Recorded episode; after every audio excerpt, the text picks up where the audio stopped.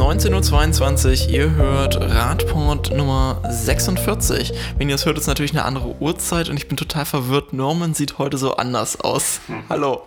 Ja, Norman hat heute mal ein Hemd an und hat einen Bart. Äh, nein, äh, und auch irgendwie eine andere Stimme. Ähm, ja, der Norman, der ist heute mal zu einem Auswärtstermin und äh, guckt sich, äh, beschäftigt sich mit der Mauer in Bukau. Mauer natürlich in Anführungsstrichen. Und dafür bin ich heute wieder da und ich freue mich ähm, nach drei Wochen Luxemburg, dass ich heute wieder beim Podcast dabei bin. Ich habe natürlich immer gehört und habe mich äh, auch darauf gefreut, heute hier zu sein. Schön, dass du wieder da bist, Martin. Falls Sie nur deinen Namen vergessen haben zwischen. das glaube ich. Wie war es denn so in Luxemburg? In Luxemburg war es sehr schön, es war sehr anstrengend, waren ja, war ja nicht Urlaub, sondern Arbeit.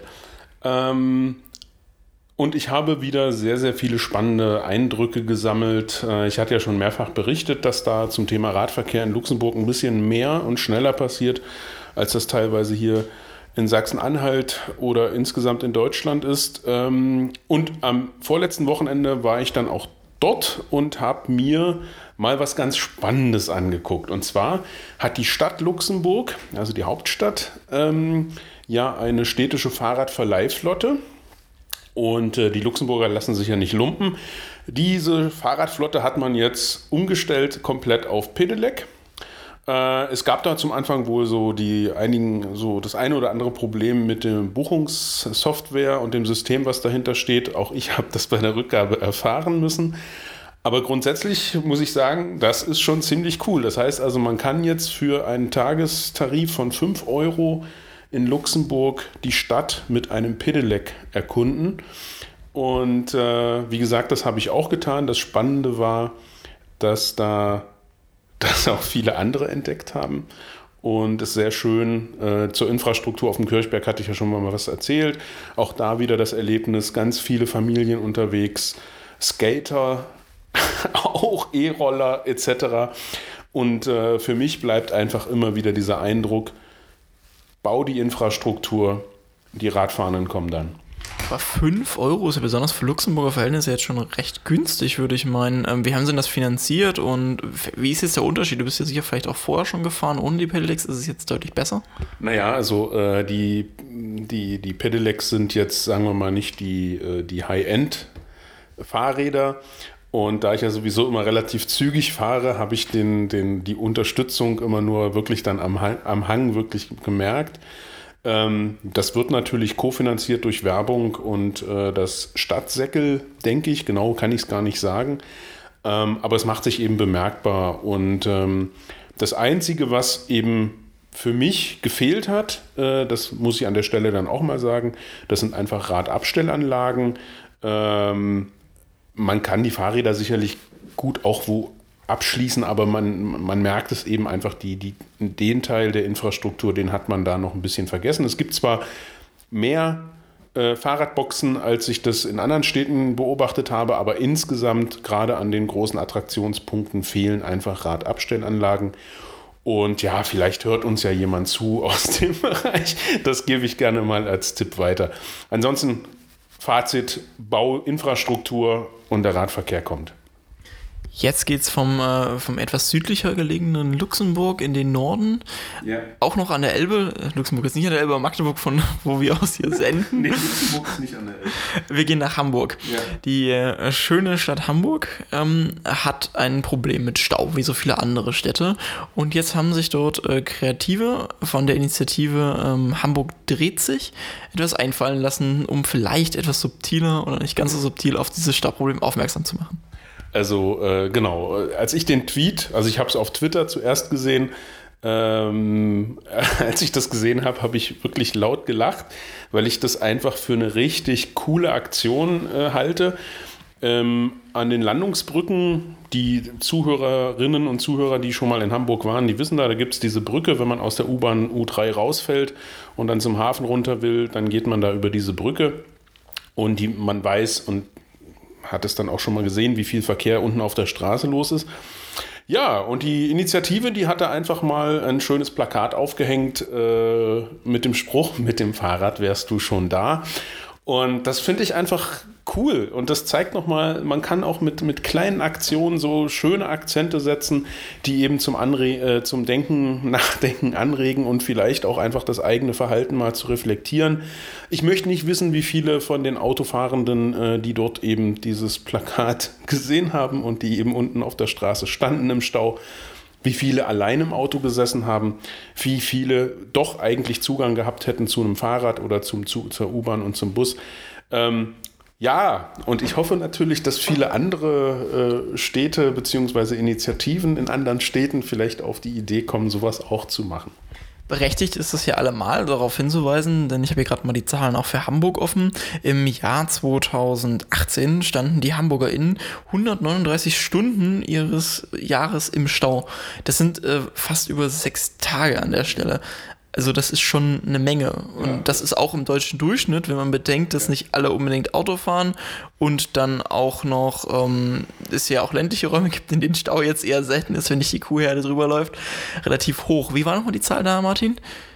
Ähm, wir haben, glaube ich, wenn ich mich richtig erinnere, ähm, im Bundesdurchschnitt äh, 38 Stunden pro Jahr, die man im Stau steht. Und wenn man sich das, also das wäre natürlich auch nochmal so ein Spruch, den man mal irgendwo an so einer Autobahnbrücke hängen kann.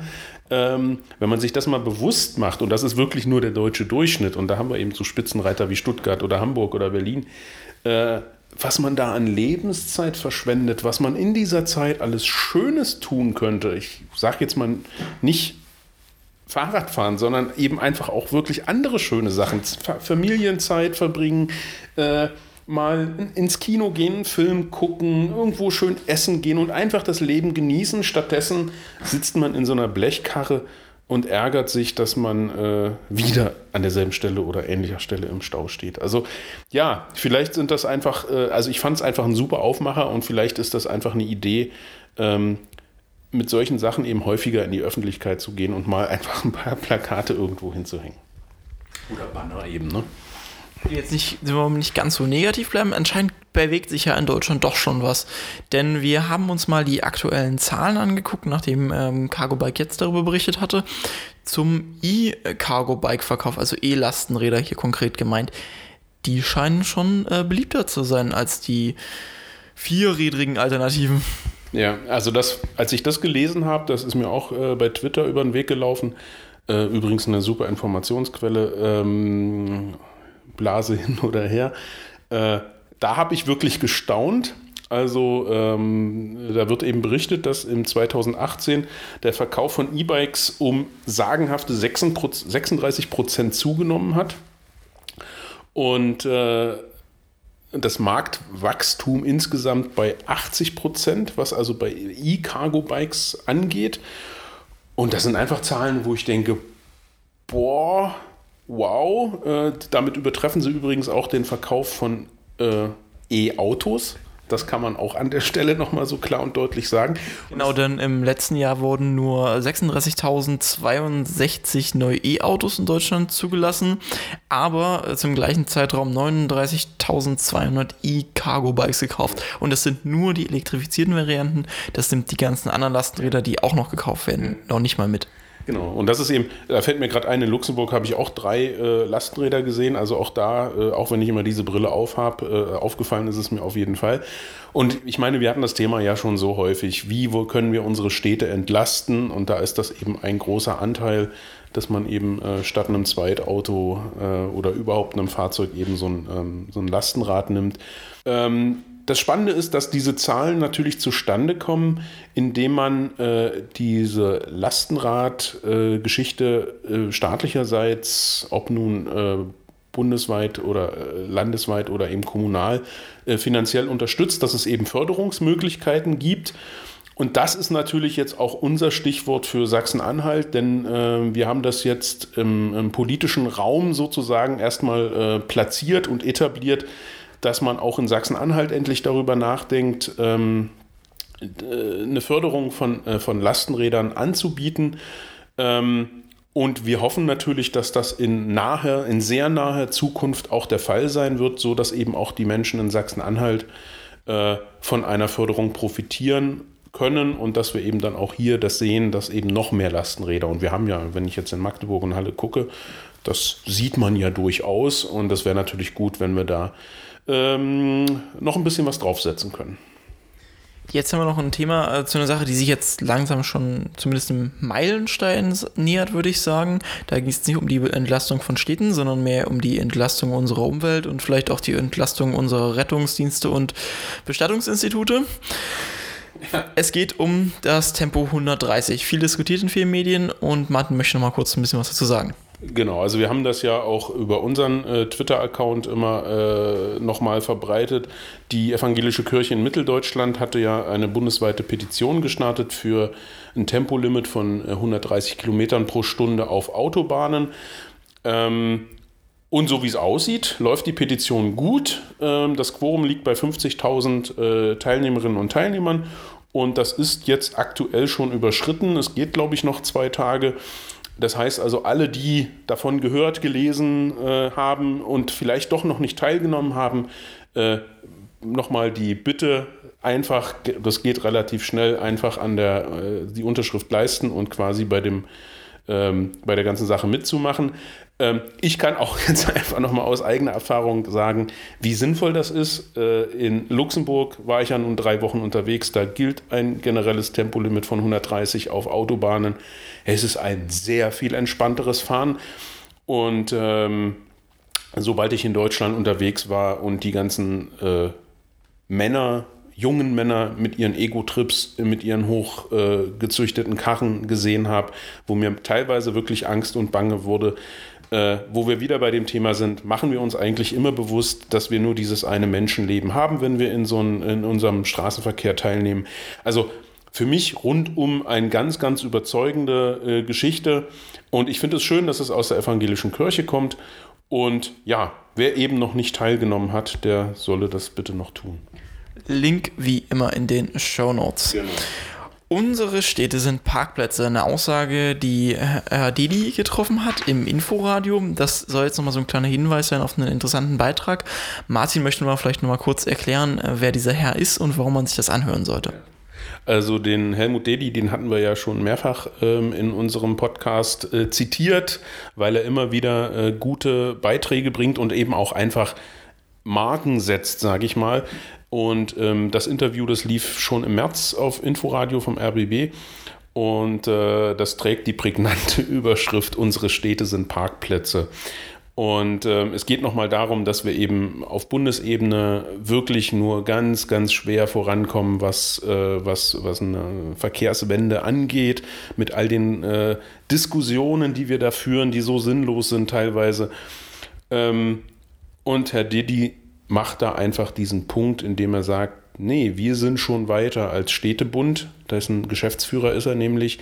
Äh, wir möchten, dass im Jahr 2030 äh, deutsche Städte so aussehen, dass sie ein super ausgebautes ÖPNV-Netz haben und dass Fußgänger und Radfahrer einfach Vorrang haben vor dem Auto, äh, was nichts anderes heißt, als wir möchten die Förderung der Nahmobilität und ähm, das eben, er beschreibt nochmal, dass der Leidensdruck in den Städten eben auch so hoch ist. Da kommen wir wieder zum Thema Stau.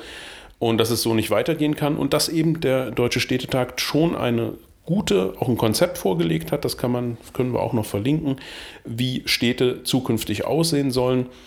Und ähm, ja, Schlusssatz von ihm klar ist, wenn sich nichts ändert, verkommen unsere Städte zu reinen Parkplätzen. Und das können wir nicht wollen. Irgendwann macht es keinen Spaß mehr.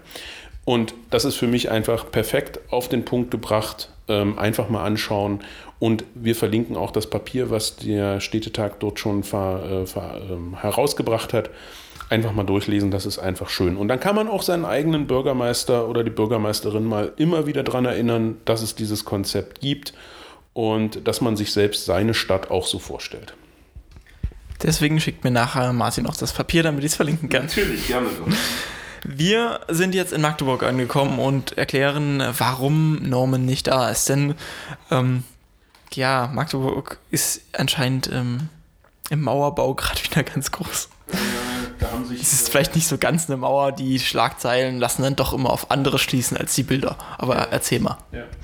Ähm, ja, wir befinden uns quasi im äh, äh, Magdeburger Stadtteil Bukau. Dort gibt es jetzt endlich äh, eine große Sanierungsmaßnahme im Bereich Schönebecker Straße. Das heißt also, dort werden die ähm, Verkehrsanlagen für die Straßenbahn erneuert und überhaupt ein kompletter Umbau dieser, dieses Straßenabschnitts inklusive endlich guter Radinfrastruktur, für die wir lange gekämpft haben, der wird, ist da im Bau. Und man hat natürlich, äh, wie man das macht, für den Autoverkehr ja immer, äh, die Ironie habt ihr hoffentlich gemerkt, äh, eine gute Umleitung ausgeschildert.